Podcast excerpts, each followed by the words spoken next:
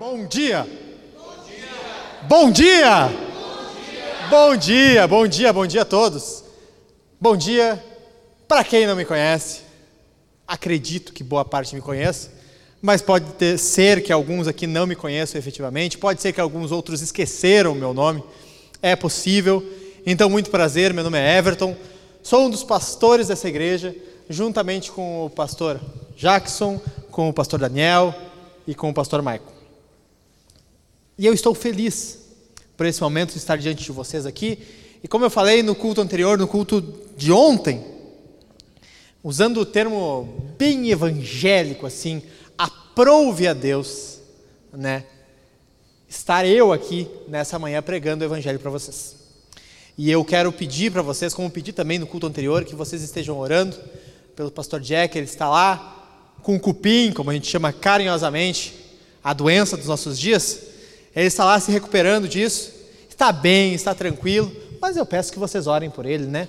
Orem para que Jesus traga pronta recuperação, para que ele passe por esse momento bem, como muitos aí já passaram, estão passando, e que ele passe por bem e logo esteja aqui reunido junto com os irmãos. Amém? Então ore por ele, peça a Jesus pela vida dele, lembre dele nas suas orações, como a Bíblia mesmo diz que nós devemos lembrar dos nossos pastores. Amém? Bom, como você pode ver aqui, esse é o título do meu sermão, não tem como esconder, não tem, o spoiler já está dado. O santo e suas aflições. E o que eu quero trazer para você nesse domingo? Basicamente, eu quero elucidar algumas coisas com você.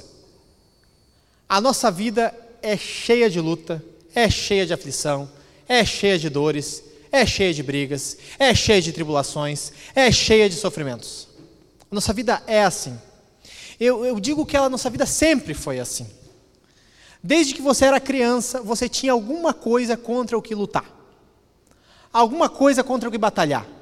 Eu lembro, quando eu era criança, com nove anos de idade, a terceira série, no último dia de aula, eu emprestei para o meu colega, Valdir, o nome dele, um gibi da Mônica, número 33 de 1989, editora Globo.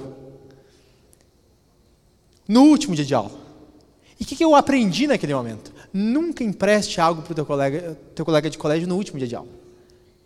É lógico que as férias vieram, fomos para a quarta série, não era meu colega, e eu passei a quarta série inteira enchendo o saco do Valdir para devolver o meu gibi da Mônica, número 33 de 1989. O ano todo eu encontrava o Valdir no caminho. Valdir, cadê meu gibi, Valdir? E o Valdir era maior que eu, mais forte, então eu estava brincando com fogo. Mas eu insistia, Valdir, cadê meu gibi? O Valdir tinha uma fama meio de violento, de quebrar os colegas a pau. Mas eu insistia, era meu, era meu gibi, eu gostava do meu gibi, eu queria de volta. Teve um momento, no final da quarta série, que o Valdir me devolveu. E não era nem esse gibi, era um outro ainda. Parque da Mônica, número 68, de 1998. Ele me devolveu esse gibi todo esgualepado, todo rasgado, e o Mônica 33, infelizmente, nunca mais vi. Então, se você quiser me dar um presente, Mônica número 33, de 1979, seria um bom presente para mim. Tá bom? Garimpa lá no, na estante virtual que você pode achar. Mas isso eu quero dizer que todo mundo tem algo por que lutar. Eu briguei durante a quarta série toda por um gibi. Não é porque eu não era criança que eu não tinha algo pelo que batalhar, algo pelo que lutar alguma coisa pelo que brigar. Você tem coisas pelo que brigar, pelo que lutar e enfrentar aflições, sofrimentos, dificuldades até agora. E o nosso desejo, a nossa vontade, o que nós mais buscamos é uma forma de nos livrar das aflições de nossa vida em caráter definitivo. Nós vemos os problemas diante de nós. Nós resolvemos uma dificuldade, vem outra. Resolvemos um problema, vem outro. E nós queremos algo que resolva estas coisas em definitivo. Nós queremos algo que solucione os nossos problemas em definitivo. E talvez para ti seja dinheiro.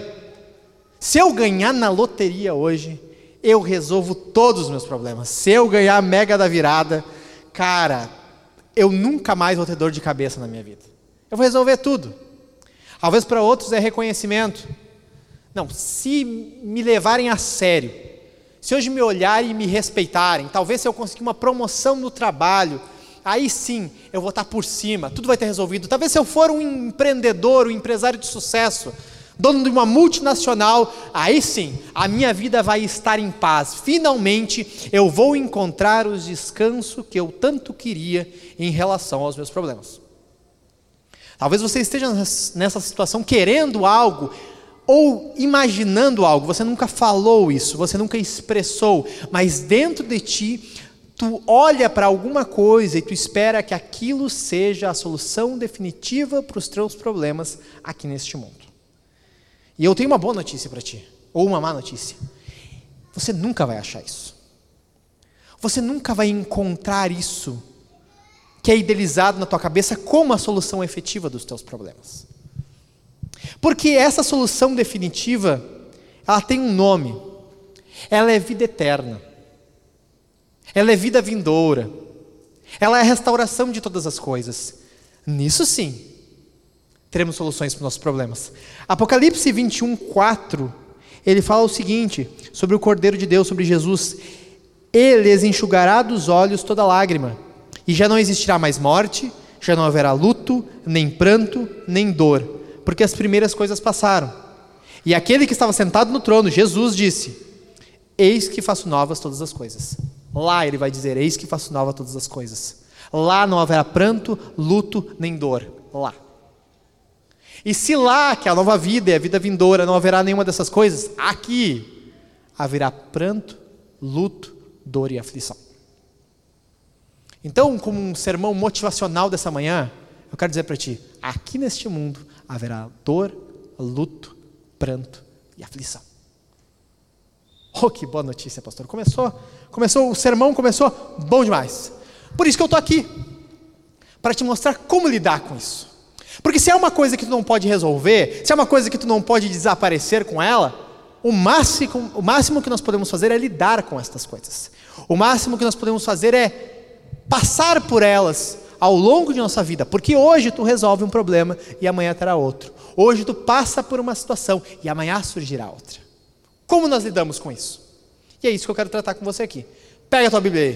Pega a tua Bíblia crente. Abra no Salmo capítulo 3. Salmo 3. Nós vamos aprender hoje com alguém que sabe sofrer.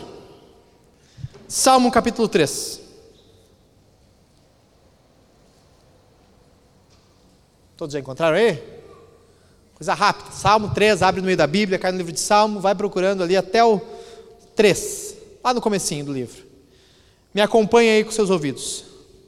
Senhor, como tem crescido o número dos meus adversários. São numerosos os que se levantam contra mim. São muitos os que dizem de mim: não há em Deus salvação para ele. Porém, tu, Senhor, és o meu escudo protetor, és a minha glória o que exalta a minha cabeça. Com a minha voz clamo ao Senhor, e ele do seu santo monte me respondo. Me responde. Eu me deito e pego no sono, acordo, porque o Senhor me sustenta. Não tenho medo dos milhares que tomam posição contra mim de todos os lados. Levanta-te, Senhor.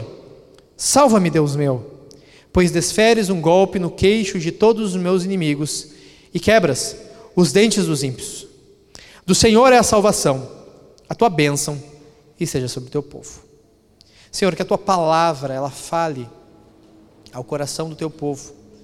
Que o teu povo, Senhor, receba a tua palavra como uma boa semente em seus próprios corações. E que ela vá no fundo, no fundo dos, dos seus pensamentos, das suas intenções.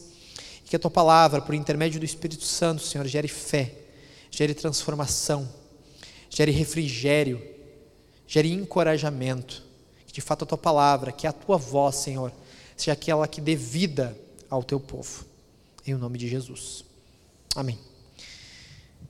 Bom, esse salmo aqui, esse salmo 3, ele é o primeiro salmo na Bíblia que ele te posiciona em um momento histórico. Se você ler ali o subtítulo do salmo, é Salmo de Davi, quando fugia de Absalão, seu filho. Está situado neste momento da vida de Davi, em 2 Samuel, capítulo 15, a fuga de Davi de seu filho Absalão. Talvez você conheça um pouco da história de Davi. Talvez você tenha lido a novelinha, tenha assistido a novelinha da Record, sabe? Rei Davi. Você sabe sobre a vida dele. Talvez você tenha feito um exercício mais proveitoso e ter lido sobre Davi na Bíblia. Talvez no teu culto caseiro, com certeza, tu já passou por 2 Samuel ou 1 Samuel desde o início da vida de Davi e sabe toda, toda a vida de Davi. Conhece, pelo menos por cima, toda a história dele. E curioso que na Bíblia a história de Davi já começa com um problema. Quando o profeta Samuel, o profeta de Deus, vai visitar a casa do pai de Davi, quer conhecer os filhos de Davi, o pai de Davi nem traz Davi para o meio, para te ver como o filho era bem quisto. Não, como o pai queria bem esse filho. Não, o, pai de Davi apre, apresenta os filhos dele para o pro profeta Samuel e Davi não está ali, porque o pai não chama Davi. Já começa assim a história. Depois Davi vai com a sua coragem guerrear contra o exército dos filisteus, e encoraja o povo de Deus derrotando Golias. E daí o rei Saul, que era o rei da época, ele ama Davi, ele fica encorajado com a história de Davi, mas logo vem o ciúme. E esse rei Saul, um rei ímpio da sua época, começa a perseguir Davi. Começa a combater contra Davi, imaginando que Davi fosse um usurpador do trono. E Davi, só ele sabia que ele já tinha sido ungido por Deus para ser rei de Israel. Mas porque ele entendia que Saul também tinha sido rei, ungido por Deus antes dele, ele não derrotou Saul. E teve várias oportunidades de matar Saul. Davi não fez isso. Ah, o momento da vida de Davi é o seguinte: eu sou o rei que ama Deus e que fui chamado, ungido por Deus para dirigir o meu povo. Mas Saul está ali. Ele é um rei ímpio. Mas eu não vou fazer nada agora. Eu vou fugir. Eu vou correr. Esse é o momento da vida de Davi. Esse é o tipo de vida que o Davi tem. E ele foge, se junta a uns homens desajustados e sai fugindo pelo meio de Israel, fugindo de Saul. Aí beleza, chega um momento que Saul morre. E não morre pela mão de Davi, morre pela mão de um exército inimigo. Saul está morto. E daí Davi se torna rei, primeiramente da tribo de Judá e depois sobre todo Israel. E daí beleza, agora é um tempo de paz. Agora chega de batalha. Mas não, Davi tem que guerrear contra os inimigos ao redor. Aí beleza, Davi está guerreando, consolida o reino. É rei de Israel de fato, está tudo tranquilo. Agora é um momento de paz. Aí o que acontece?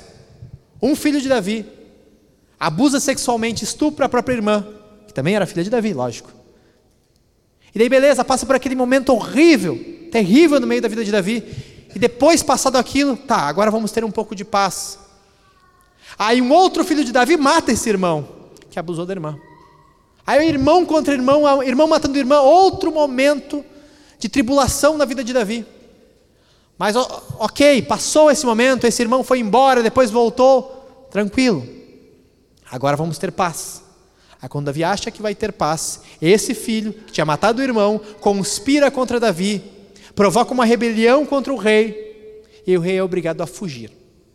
E no momento que o rei está fugindo de seu filho, abandonando a capital do próprio reino dele, a capital que ele mesmo construiu após ter sido conquistado pelo seu exército, Davi está fugindo agora. Mais uma vez. As tribulações não param de vir sobre Davi, não param de cair sobre suas costas. Desde o início que a vida de Davi aparece na Escritura, a vida de Davi é sofrer. Nesse momento ele está passando pelo Monte das Oliveiras, chorando, com os poucos homens que lhe restaram, porque boa parte dos outros participavam da conspiração contra ele. É nesse momento que nós estamos nesse salmo. O que nós podemos concluir aqui é que Davi é imbatível com os problemas dele. Eu não conheço os teus problemas, e alguns aqui provavelmente têm problemas, aflições, angústias terríveis, dos quais eu não poderia lidar. Mas é fato que nós não podemos negar que Davi sofreu muito. Neste momento, Davi tem um filho querendo matar o próprio pai. Uma filha que foi estuprada. E uma vida em que ele não teve um segundo de paz de circunstâncias. Então acredito, e é por isso que eu vim aqui trazer esse texto, que o rei Davi tem algo a nos ensinar acerca de passarmos pelas nossas aflições. Vamos lá, o que que Davi tem para nos ensinar aqui? Primeiro, que nós devemos confiar na bondade de Deus. Isso a gente pode ver já no versículo 1. Como começa esse salmo? Senhor, como tem crescido o número dos meus adversários. O salmo começa com o Senhor. O salmo começa dirigido a Deus. O entendimento que Davi tinha, e de fato era verdade, é que aquele momento era terrível. E que tudo que ele passou ao longo de sua vida eram situações aflituosas, situações terríveis, e que Deus estava conduzindo a vida dele até aquele momento. E aquele momento que ele estava passando, se ele entendia como estar nas mãos de Deus, Deus estava causando aquele momento na vida dele. Mas ainda assim, ele dirige o salmo ao Senhor. A tentação que Davi tinha era dizer de novo, outro problema, mais uma vez, mas ele não se, se não provoca rebelião no coração dele contra o Senhor. Pelo contrário, ele dirige: Senhor, os meus inimigos estão de novo aqui. Eles estão crescendo. Você entende que Davi, nesse momento aflituoso da vida dele, mais um, ele tinha muitos motivos para ter um coração rebelde contra Deus. Ele não foge de Deus, mas é a Deus que ele dirige o clamor dele. Porque o âmago disso tudo era Davi confiar, Davi confiar na bondade de Deus. Quando Davi estava fugindo de Jerusalém, fugindo do seu filho, o sacerdote vem atrás dele trazendo a arca. Não, se Davi vai embora de Jerusalém, a arca vai junto, que simbolizava a presença de Deus. E o que, que Davi fala para o sacerdote? Está em 2 Samuel capítulo 15, versículo 25. O rei disse ao sacerdote Sadoc: Pega a arca de Deus e leva de volta para a cidade. Se eu encontrar favor aos olhos do Senhor, ele me fará voltar para lá e me deixará ver tanto a arca como a sua habitação. Se ele, porém, disser: Não tenho prazer em você, eis-me aqui faça de mim o que achar melhor. Olha a cabeça de Davi. Ele entende o seguinte: a minha vida pode estar uma droga nesse momento. Muitos homens podem estar contra mim, mas é melhor estar nas mãos de Deus. Se Deus quer me mandar embora e nunca mais fazer eu voltar, Ele sabe o que está fazendo. Mais para frente na Escritura, quando há um grande risco sobre Israel, Davi diz a mesma coisa: eu prefiro cair na mão de Deus do que cair nas mãos dos homens. Aqui está a essência de Davi. Ele ainda acreditava que onde quer que ele estivesse, era melhor estar na mão de Deus.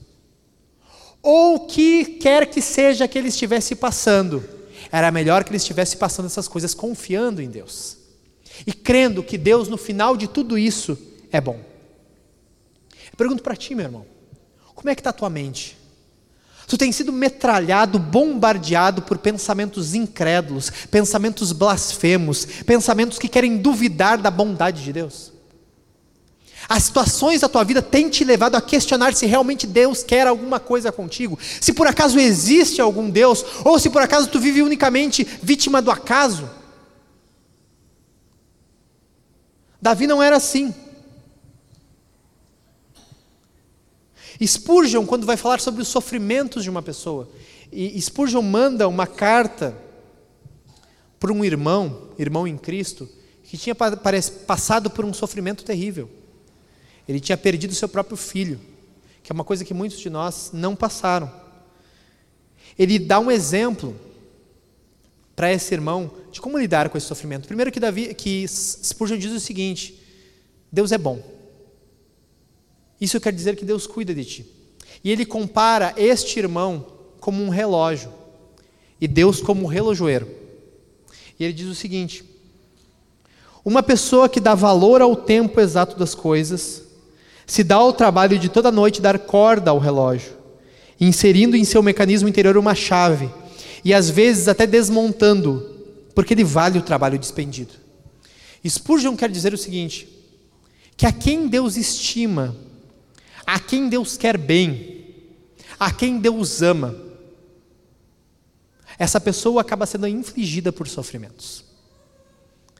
Se Deus ama alguém, talvez seja necessário que Deus desmonte essa pessoa para aperfeiçoá-la, para amadurecê-la, para santificá-la.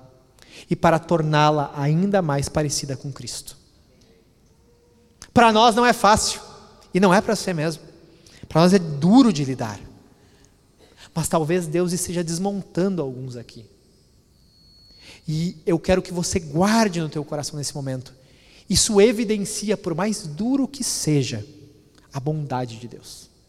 Isso evidencia o amor de Deus. Isso evidencia o cuidado de Deus. Quando o apóstolo Pedro vai falar aos servos, aos escravos de sua época, que deviam servir aos seus senhores em tudo, deviam trabalhar com esmero, ele fala a seguinte coisa, em 2 Pedro, 2 Pedro capítulo, 1 Pedro capítulo 2, versículo 20. Pois que glória há, se pecando e sendo castigados por isso, vocês o suportam com paciência. Se, entretanto, quando praticam o bem, vocês são igualmente afligidos e o suportam com paciência, isto é agradável a Deus. O que o apóstolo Pedro está dizendo é que, se tu não deu causa ao teu sofrimento, não sabe a origem do teu sofrimento, não sabe a origem da tua aflição, e ainda assim está padecendo, isso é agradável a Deus. Porque tu está sofrendo para que Jesus cresça em ti. Tu está sendo aperfeiçoado. Por quê? Porque Deus é bom. Porque Deus é bom. E eu quero que tu não esqueça isso, que tu grave isso no teu coração. Porque, meu irmão, o diabo quer que tu fuja de Deus. O diabo quer que tu se afaste do Senhor. Porque parece, é tentador olharmos para aqueles que não estão em Cristo e que aparentam ter uma vida em paz, e nós estamos em Jesus e estamos padecendo. Não temos um minuto de paz ao nosso redor. Mas aqueles parecem tão bem, parecem tão tranquilos, e nós não conseguimos, estamos lutando para vermos que aquele fim é morte e o nosso fim é vida. Eu clamo a Ti, eu peço que você lute dentro de ti no Senhor, repreendendo a voz do diabo. Que quer que você enxergue o Senhor como o diabo queria que Eva enxergasse. Deus está escondendo alguma coisa. Deus não quer o teu bem. Foi isso que a serpente falou, falou para Eva. Certamente você não morrerá ao comer desse fruto. Ou seja, questiona a palavra de Deus, questiona as intenções de Deus, questiona o que Deus quer. Lute contra isso. Lute contra essa vontade pecaminosa, diabólica, de duvidar do caráter de Deus, de, de duvidar da pessoa de Deus. Então, primeiramente, o rei Davi quer que nós, que nós aprendamos que nós devemos confiar na bondade de Deus. O que mais ele pode nos ensinar? Parte 2. Nós devemos confiar no perdão de Deus. Versículo 2. O rei Davi fala: São muitos os que dizem de mim, não há em Deus salvação para ele. O que, as pessoas pensavam de Davi naquele momento? Muitos que estavam participando da conspiração, e entenda, se Davi foge, é porque a grande maioria está contra ele. Muitos pensavam naquele momento que Davi era um ladrão do trono de Saul. Davi tinha roubado a posição de Saul. Davi era um usurpador. E as pessoas ficavam nesse falatório, fazendo essas acusações contra Davi. E essas acusações eram verdadeiras? Não. Eram acusações falsas. Davi não matou Saul. Davi não tomou o reino de Saul. Davi esperou em Deus. E Deus fez. No fim, tirou Saul do reino e deu a Davi. As acusações que faziam contra Davi eram falsas. E eu tomo um pequeno parênteses aqui para perguntar para ti. Que tipo de acusações estão fazendo contra ti neste momento? Que tipo de coisas falam a respeito de ti? Que tipo de coisas falam também fora da igreja, fora do ambiente cristão? Que tipo de visão as pessoas têm de ti na tua família? Que tipo de visão as pessoas têm de ti no teu trabalho? Quando sai fora desse ambiente cristão, evangélico, que visão que as pessoas têm de ti? E mais importante ainda, a visão maldosa que as pessoas têm de ti são acusações falsas ou verdadeiras? Não, porque me acusam de ser muito evangélico, me acusam de ser muito cristão, me acusam de ser muito santo. É isso que te acusam? ou te acusam de ser um hipócrita, ou te acusam de dizer que é cristão, que ama Jesus, mas é um desonesto, é um devedor, é um mentiroso, é uma fofoqueira, é uma alcoviteira. Só causa dissensão entre as pessoas, só causa briga entre as pessoas. Que tipo de acusação estão fazendo contra ti fora deste prédio aqui? Porque no caso de Davi, nós sabemos que as acusações eram injustas. Mas no teu caso, quando te tratam como uma, falam que tu é uma pessoa má, é uma pessoa perigosa, isso é verdade ou é mentira? No caso de Davi, era mentira. E outra coisa, olha o que falam a respeito de Davi: não há em Deus salvação para ele. Quem fala uma coisa dessas questiona o próprio poder de Deus. Diz que Deus não é capaz de salvar alguém. Diz que Deus não pode resgatar alguém. Diz que Deus não tem poder para salvar alguém. Porque essa pessoa que falava isso de Davi dizia: Não, Davi é tão pecador, Davi é tão imundo, Davi é tão falso. Acusações falsas contra Davi. Que Deus não é capaz de salvá-lo. É isso que diziam deles. Será que alguém, agora falando contra nós, será que há alguém dentro de nós que nós consideramos que não há salvação para ele? Que nós dizemos, não, esse é um caso perdido.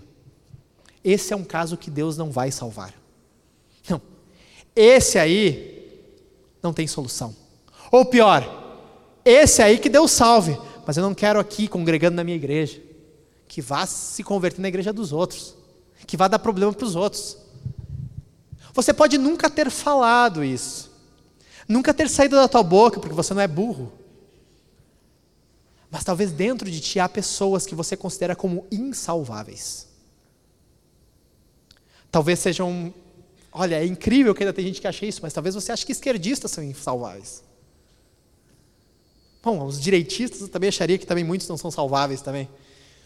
Meus irmãos, o fato é que o ato de achar que alguém está perdido permanentemente, que Deus não pode salvar alguém, é um pensamento primeiramente diabólico. E é quase um pensamento blasfemo, porque questiona o poder de Deus. É um pensamento incrédulo, é um pensamento vil, e é um pensamento que nós não queríamos que fosse para nós. Pensa, quem você considera insalvável? Talvez um homossexual, talvez um transexual. Quem para você é insalvável? Outra coisa, o ato de falarem em Deus não há salvação para ele, nós sabemos que era mentira. Davi sabia também que era mentira. Mas imagina ser bombardeado constantemente com uma mentira dessas. Se você chega a acreditar que será que não há salvação para mim mesmo? Spurgeon fala a respeito desse texto que a mais amarga de todas as tribulações é ser levado a temer que não há ajuda para nós em Deus. O mais terrível para um crente é estar diante dessa sentença: não há em Deus salvação para ele. E acreditar nisso. Temer isso. É o mais terrível para um crente. O prazer maior do povo de Deus e a aflição maior, consequentemente, é estar afastado da comunhão com o Senhor e da sua igreja. Isso te consome? A possibilidade de estar longe de Deus, a possibilidade de estar longe da comunhão com o Senhor, isso te consome? Estar aqui nesse domingo, aqui sentado nessa cadeira hoje, é algo que traz prazer ao teu coração? É algo que traz, traz satisfação para ti? Ou é peso? Ou é dor? Se você esquadrinhar mesmo o teu coração, não há prazer no meio do povo de Deus e não há falta. Você não sente falta de estar longe de Deus. Davi era consumido só pela possibilidade de estar diante de Deus. E você deve ser consumido por isso também. E você tem que vigiar o teu coração. E a coisa mais tensa ao lermos esse texto, não há em Deus salvação para ele. É que Davi estava diante de uma questão difícil. O que estava passando naquele momento da vida dele, em específico? era fruto, consequência, realmente naquele momento era, do seu pecado. Vocês lembram, se vocês de novo assistiram a novelinha da Universal, da, da, da Record, Rei Davi, vocês lembram que Davi teve um caso com Batseba, né? Davi adulterou com Batseba. Quando o profeta veio confrontar Davi sobre esse pecado, o que, que o profeta falou para Davi? Agora, pois, a espada jamais se afastará da sua casa, porque você me desprezou e tomou a mulher de Urias, o Eteu, para ser sua mulher. Davi sabia que este momento de espada, esse momento de perseguição, no qual o levante, a rebelião começou dentro da própria casa dele, era a consequência desse pecado. Não tinha como esconder, isso tu não podia, tu não podia negar. Neste momento eu estou colhendo os frutos do meu pecado. Uma filha estuprada, um filho que mata outro filho e agora uma rebelião desse filho. E isso é a espada vindo sobre a minha casa. A espada sai da minha própria casa. Mas Davi sabia que foi perdoado, porque o próprio profeta falou isso para ele. Davi admite o pecado e disse: Pequei contra o Senhor. E Natan respondeu: Também o Senhor perdoou o seu pecado. Você não morrerá. Ou seja, eu estou colhendo os frutos do meu pecado aqui. Há uma sentença contra mim. Versículo 10 é uma sentença. A espada nunca se afastará da minha casa, mas eu fui perdoado. Sobre esse texto aqui também o Senhor perdoou o seu pecado. É que Davi se agarra. É a única palavra de Deus que Davi pode se agarrar para saber, não, eu fui perdoado. Tanto que no versículo 13 ele vai falar: O Senhor é o meu escudo protetor, o Senhor exalta a minha cabeça. Davi não teria como falar uma coisa dessa se ele não acreditasse no perdão de Deus, se ele não confiasse no perdão de Deus. Por mais que o pecado dele tenha sido terrível, ele sabia, o profeta falou por intermédio do Senhor, o Senhor perdoou o seu pecado. Deus falou isso para ele. Essa é a sentença de Deus. Quais os pecados do passado perdoados, confessados, trazidos à luz, pecados das antigas que você já confessou, já falou, já foi perdoado, já foi restaurado, que ainda assim insistem em te perseguir, te consumir e te encher de culpa? Quais são os pecados confessados, falados, perdoados, restaurados que insistem em vir sobre ti? O mesmo Deus poderoso que perdoou o pecado terrível de Davi, e talvez o teu pecado não tenha sido tão terrível assim. O mesmo Deus que perdoou o pecado de Davi, perdoa o teu pecado. Perdoa o teu pecado. Mas é necessário que haja confissão de pecado. É necessário que haja admissão de pecado. Então, se não teve confissão, hoje é o dia de confessar pecado. Como nós lemos no Salmo 32 aqui, o pecado pesa nos ombros. Você é chamado hoje, tomando o exemplo de Davi, a confessar teu pecado, a procurar a quem tem que confessar e confessar teu pecado, a pedir ajuda, a procurar o teu líder, a procurar o teu pastor, procurar um de nós e confessar o teu pecado. Amém? Mais uma coisa, isso é muito importante para nós resolvermos algumas dúvidas na cabeça dos irmãos aqui.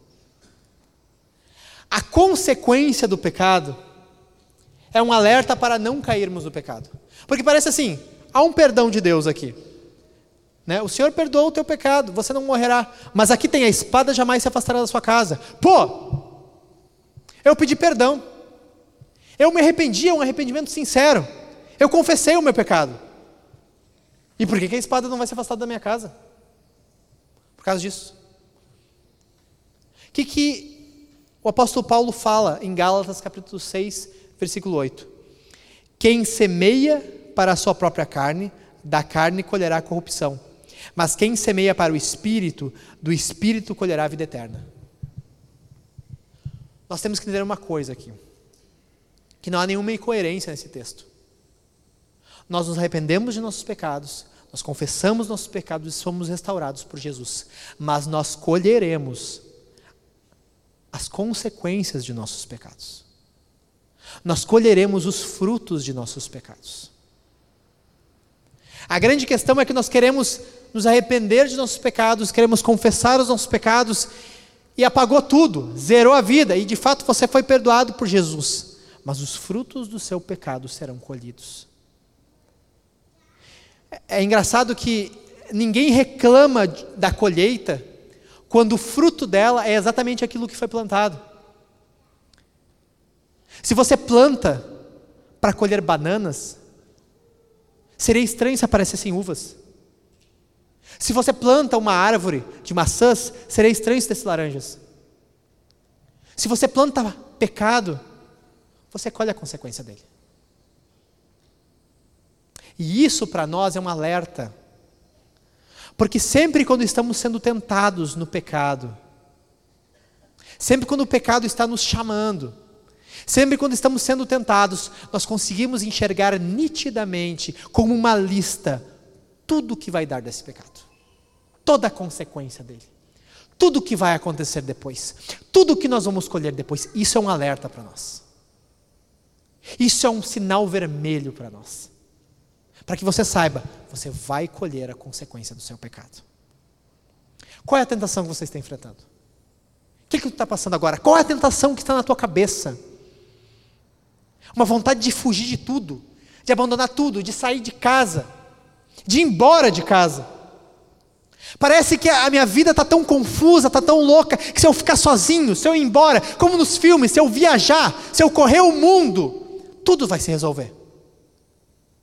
Se eu fugir da, da, da, repreensão aos meus pecados, se eu me abandonar, se eu abandonar o povo de Deus, se eu sair do meio da igreja, a culpa do pecado não vai ser tão grave. A culpa do pecado permanece ali. A consequência do pecado é um alerta para a gente não cair no pecado. Meu irmão, se você está sendo tentado, a lista da consequência do teu, do teu pecado está na tua frente. Ela vem junto, a tentação vem junto e a consequência vem junto. Ali é o teu alerta não caia no pecado. Talvez alguns sejam tentados realmente aqui a abandonar tudo. A abandonar o evangelho, a abandonar família, a abandonar filhos. Parece que eu vou ter uma vida mais leve. A consequência do pecado vai te alcançar. Não tem fuga disso, por mais longe que você vá. E não é só um pedido de perdão depois. Seja sincero ou insincero, que vai te levar das consequências do pecado. Então nós aprendemos com Davi que nós devemos confiar no perdão de Deus. O que mais nós aprendemos também? Que nós devemos orar e ter certeza da resposta. Lá no versículo 1 que lemos, ele dirigiu o seu lamento a Deus, dirigiu o seu clamor ao Senhor. E no versículo 4 também, ele fala: Com a minha voz clamo ao Senhor, e ele, do seu santo monte, me responde. Calvino fala que Davi estava derramando a sua, alma diante de Deus. Estava derramando tudo o que ele tinha. Estava clamando com força diante de Deus. Estava se lamentando diante de Deus. Era a Deus que ele estava dirigindo o seu lamento.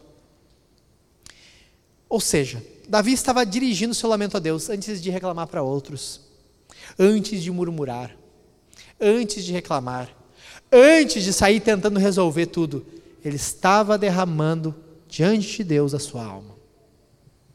E daqui a pouco você olha e diz: Não, mas para Davi era mais fácil. Para Davi era mais tranquilo. Um comentarista comentando esse texto, e se não me engano o nome dele é Derek Kidner, eu não anotei aqui.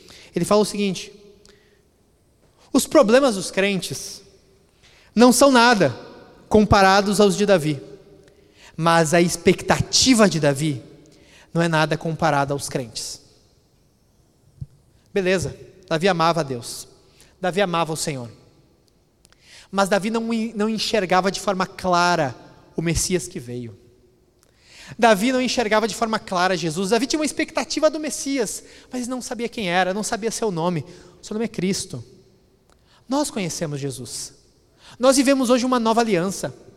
Como o apóstolo Paulo fala em Colossenses, o mistério que é Cristo, ele foi revelado a nós. Até aquele momento ele era um mistério. Até Jesus vir ao mundo, o mistério da salvação era de fato um mistério, era escondido, não era aberto. Mas nós vivemos uma nova aliança. O mistério é revelado a nós. Nós tivemos participação nisso. As coisas estão mais claras. Jesus está claro para nós. Ou seja, se Davi expõe a sua alma diante de Deus, se Davi lamenta ao Senhor, se Davi ora ao Senhor, quanto mais nós. Quanto mais nós. Se a porta estava aberta a Davi, quanto mais para nós? Aqui de fato não há véu. Aqui de fato não precisa ter arca. Nós estamos diante de Deus, as coisas estão claras. Se Davi clamou com intensidade, quanto mais nós devemos clamar com intensidade. Nós devemos entender uma coisa: a luta através da oração. E é isso que passa despercebido por nós. Quando o apóstolo Paulo vai falar de Epáfras, que era um membro da igreja de Colossos, ele fala: tá, Epáfras, que é da igreja de vocês, manda saudações. Ele é um servo de Cristo Jesus, que está sempre lutando por vocês em oração. Nós sempre queremos que os crentes ajam, respondam, se movam, preguem, trabalhem, resolvam seus problemas.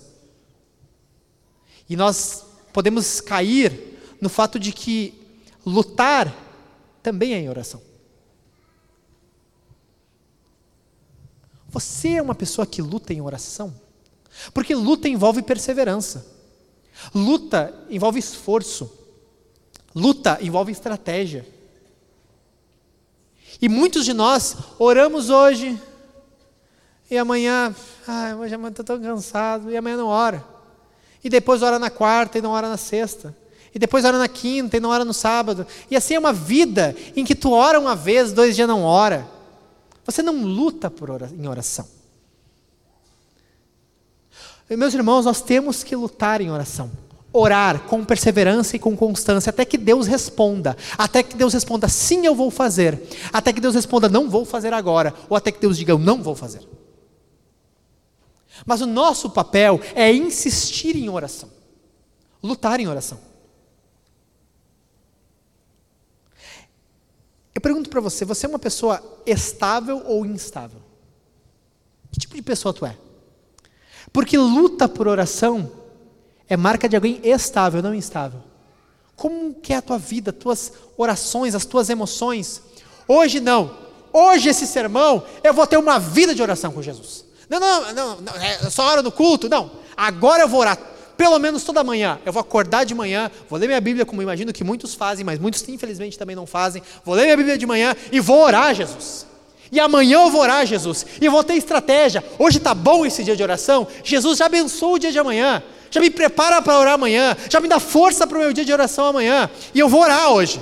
Só que essa, alegria, essa empolgação é fogo de palha, porque hoje você está empolgado e amanhã você ora, mas na terça você está tão cansado. Na terça eu acordei mais tarde. Na terça, pô, eu tentei tanto, na segunda eu orei, insisti, foi tão cansativo. Eu botei meu joelho assim para orar, orei, tentei, e quando olhei no relógio, tinha passado 1 minuto e 30 segundos. Você está sendo chamado para lutar. Lutar é perseverar. Lutar é combater. Lutar é esforço. E eu estou dizendo para ti que as tuas orações têm que ser marcadas por essas coisas. Bota o teu cronômetro na tua casa. 20 minutos. Eu não vou orar menos do que isso. Isso já é pouco. Mas eu vou orar isso. Eu tenho esse cronômetro aqui, eu boto o cronômetro. 20 minutos, no mínimo, de manhã. É o mínimo, né? É isso aqui, ó. Tem que botar, tu bota no mínimo isso. Bota isso aí. E não para. Até torar o tempo que tu colocou. Tá, bota 5 minutos, 15 minutos. Mas começa assim. Até que você possa colocar duas horas.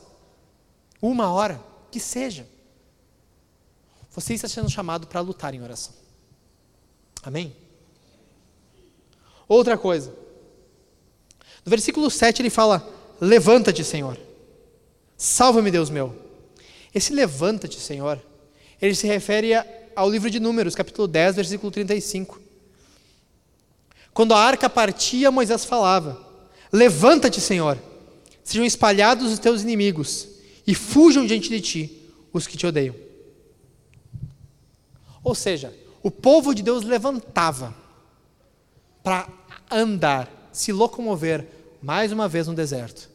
E eles diziam: Levanta-te, Senhor, e sejam destruídos os teus inimigos. O que isso quer dizer? Você luta por oração e você age. É as duas coisas. As duas coisas andam juntas. Você luta em oração e você levanta. Você vai à frente. Você talvez reclame: ah, eu não tenho fé. Eu não tenho fé para orar. Palavra de Deus está na tua mão. Eu não tenho como inventar roda para ti. Sem conhecer a palavra, sem meditar na palavra, você não vai ter fé. A fé vem pelo ouvir a palavra de Deus. Sem palavra de Deus você não vai ter fé. Ah, mas a minha vida está um problema, nosso casamento está tão difícil, meu casamento com a minha esposa está tão complicado, eu não tenho capacidade, eu não estou conseguindo pastoreá-lo adequadamente. Tem pastores para te chamar. Tem líderes para te chamar.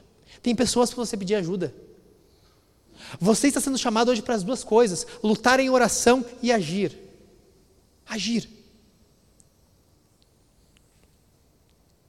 Não seja uma pessoa passiva. Não seja uma pessoa que, quando vem o primeiro baque na tua vida, e como eu disse no início desse sermão, os baques não vão parar. As lutas não vão parar, as aflições não vão cessar. E é o que você tem que fazer é aprender a conviver com elas. E lutar contra elas vencendo uma por vez. Você está sendo chamado aqui, hoje, para lutar em oração e para agir. Não ser passivo. Não desanime. Não se prostre. O que vai acontecer você, se você se prostrar? Você vai ser destruído. E meu irmão, se você é homem, a tua esposa espera por ti. Espera força em Jesus. Espera firmeza em Jesus. Irmão, os teus filhos esperam isso de ti. E antes de que o João ou a Maria esperem isso de ti, como eu disse antes, o que é mais importante na minha vida é a possibilidade de não ter comunhão com Deus. Isso tem que me consumir. Isso tem, tem que engolir o meu coração a ponto de que eu não queira ter isso nunca em minha vida. Afastamento do Senhor. Agora eu quero que, te, que tu entenda uma coisa. Eu disse para você passar por isso. Eu disse para você confiar no perdão de Deus. Eu disse para te confiar na bondade de Deus. Eu disse para tu orar e ter certeza da resposta. Uma hora Deus vai te responder. Uma hora o Senhor vai te responder. Uma hora vai vir o livramento. Uma hora o sofrimento vai acabar. Uma hora, de forma até milagrosa, as coisas vão passar. Quantos aqui, e eu tenho testemunho próprio, estavam num aperto, assim, ó, Estava num aperto assim, financeiro terrível. Terrível. Um negócio assim, que a falência estava batendo a porta. Fazer que nem os americanos, declarar falência. E daí aparece uma porta e vem um novo emprego, e vem um salário, e vem uma restituição de imposto de renda que eu nem esperava, que eu nem sabia, e vem um auxílio, e vem não sei o quê, e alguém estava me devendo, eu nem sabia. E, e tu diz, ah, isso é milagroso. Quando Deus te livrar, e Deus está te guardando, Deus está te cuidando, e um dia isso vai passar. Quando Deus te livrar, quando a obra de Deus milagrosa na tua vida resolver a tua aflição, resolver essa tua dor, resolver essa tua dificuldade, não seja como os filhos do diabo, que chegam assim, uma pessoa chama ela e diz: Bah, o que aconteceu? Olha só, tu estava passando por isso, a tua vida, isso foi resolvido na tua vida, como isso aconteceu? Daí tu chega assim. Não sabe o que, que é? Graças a Deus. Mas ah, eu consegui me organizar, eu consegui me arrumar, bah, eu, eu, ah, eu, eu usei de estratégia. Olha só, eu fui aqui, fiz esse negócio, resolvi esse problema. E foi um graças a Deus, assim, bem baixinho. Só para tu dizer que deu graças a Deus. Só para tu dizer que deu louvor ao Senhor. Davi, no versículo 8, ele podia ter feito isso. Não, ele, ele usou umas estratégias, ele deixou uns espiões lá com, filho, com, com esse filho usurpador dele, ele fez os mesh, ele, ele era estrategista de guerra, beleza. Davi poderia ter dito tudo isso, mas o que ele diz no versículo 8? Do Senhor é a salvação. Não, eu posso usar minhas estratégias, eu posso usar as minhas táticas, mas foi o Senhor quem resolveu. Foi Deus quem fez. Eu quero, meu irmão, quando a coisa for resolvida, quando você passar pelas suas tribulações, você diga: Foi Jesus quem me resgatou. Foi Jesus quem fez isso. Fale para o meio do povo de Deus e fale para o de fora do povo de Deus também. Não, foi Jesus que fez isso. Bem como um crentão mesmo. A ele seja toda a honra, toda a glória agora e para sempre. Foi Jesus que fez isso. Fala isso, desse jeito, desse jeito. Bem crentão mesmo, para que a pessoa não tenha nenhuma dúvida. Diga assim: esse cara é louco, mas confia em Deus. Nós temos uma tendência a achar que as coisas boas de nossa vida são coisas normais.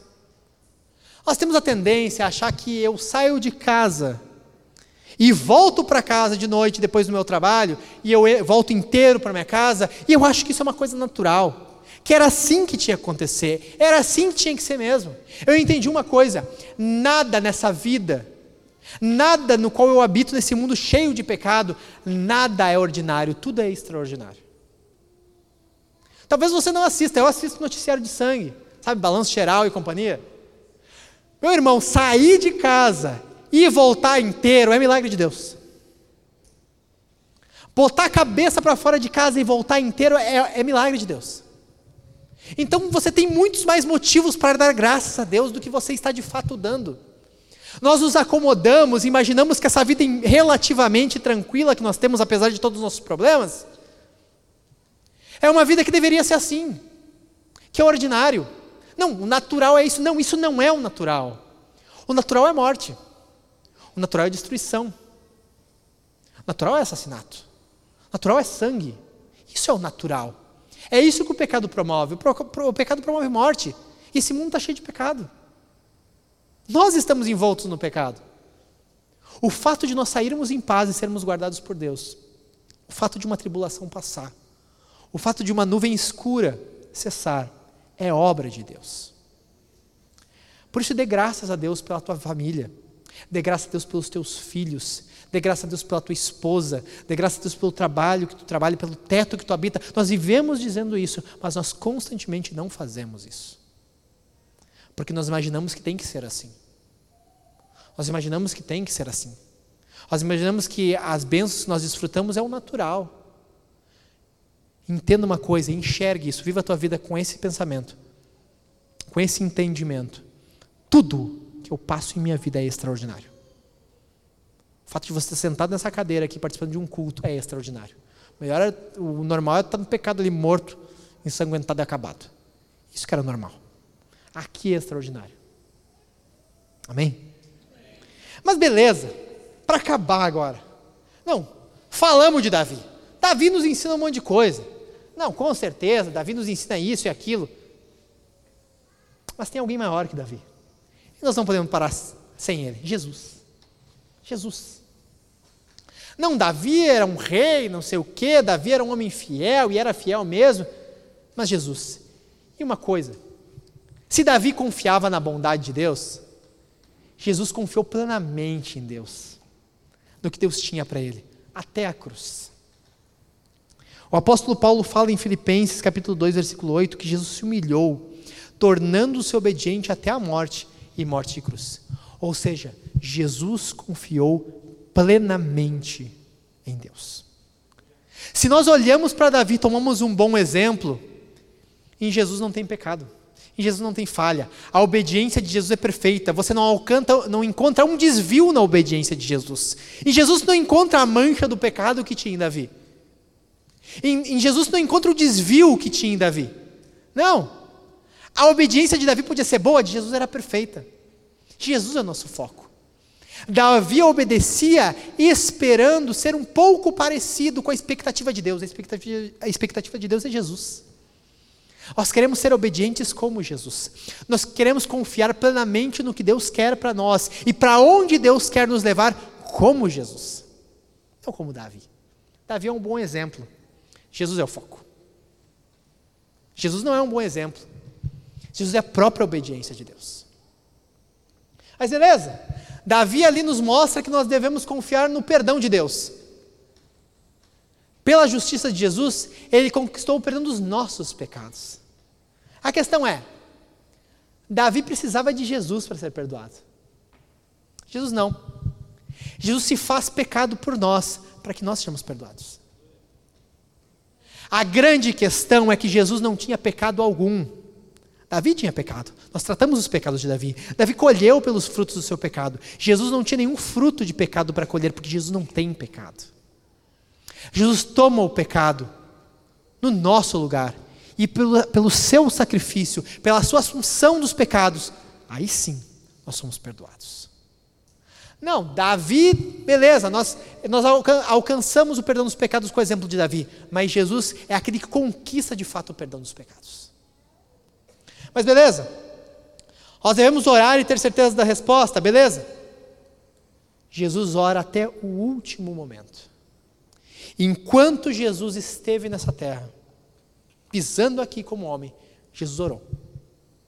Você pega a Escritura e Jesus ora em locais reservados.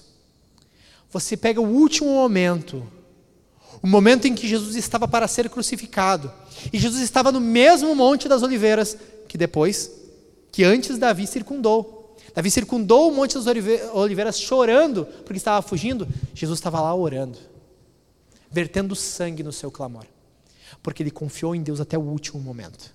A marca de Jesus é uma vida de oração. E tanto é marca de oração que Jesus, neste momento, está orando pelo seu povo, porque a Bíblia fala que ele vive de interceder por nós. A oração permeia Jesus até o presente momento, até este momento que nós estamos agora. Não é um, um tempo, tipo, fora da, da, da compreensão, não, esse tempo. Até esse dia aqui, até o dia 25 de julho de 2021, se é o dia 25 hoje. Até este momento, Jesus, neste momento, vive de interceder por nós. A vida de Jesus é oração. Então eu quero que você entenda: Davi é um bom exemplo. Mas Davi só faz o que faz por Jesus. A esperança de, de Davi era no Messias que haveria de vir. Se Davi confiou em Deus, se Davi foi perdoado por Deus e confiou no seu perdão, se Davi esperava e confiava numa pronta resposta de Deus, tudo isso foi porque Jesus cumpriu todas essas coisas. Porque Jesus é o braço benéfico do Senhor. Porque Jesus, nele reside toda a bondade. E por causa de Jesus, nós vivemos uma nova aliança, como eu falei antes. O mistério de Deus é Cristo. Jesus está na sua plenitude compartilha da sua plenitude conosco. Nós estamos em grande momento. Amém? Amém. Amém. Amém. Fique de pé, por favor.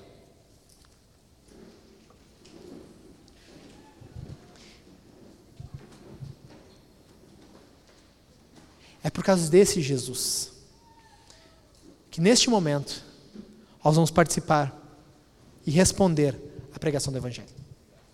Você vai comer e beber de Jesus, primeiramente.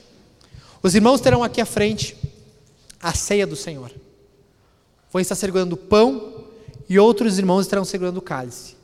Dois cálices, um com vinho, bronze e um com suco dourado. Você vai pegar o pão e molhar no cálice, ou no vinho ou no suco, de acordo com a sua preferência, de acordo com a sua consciência.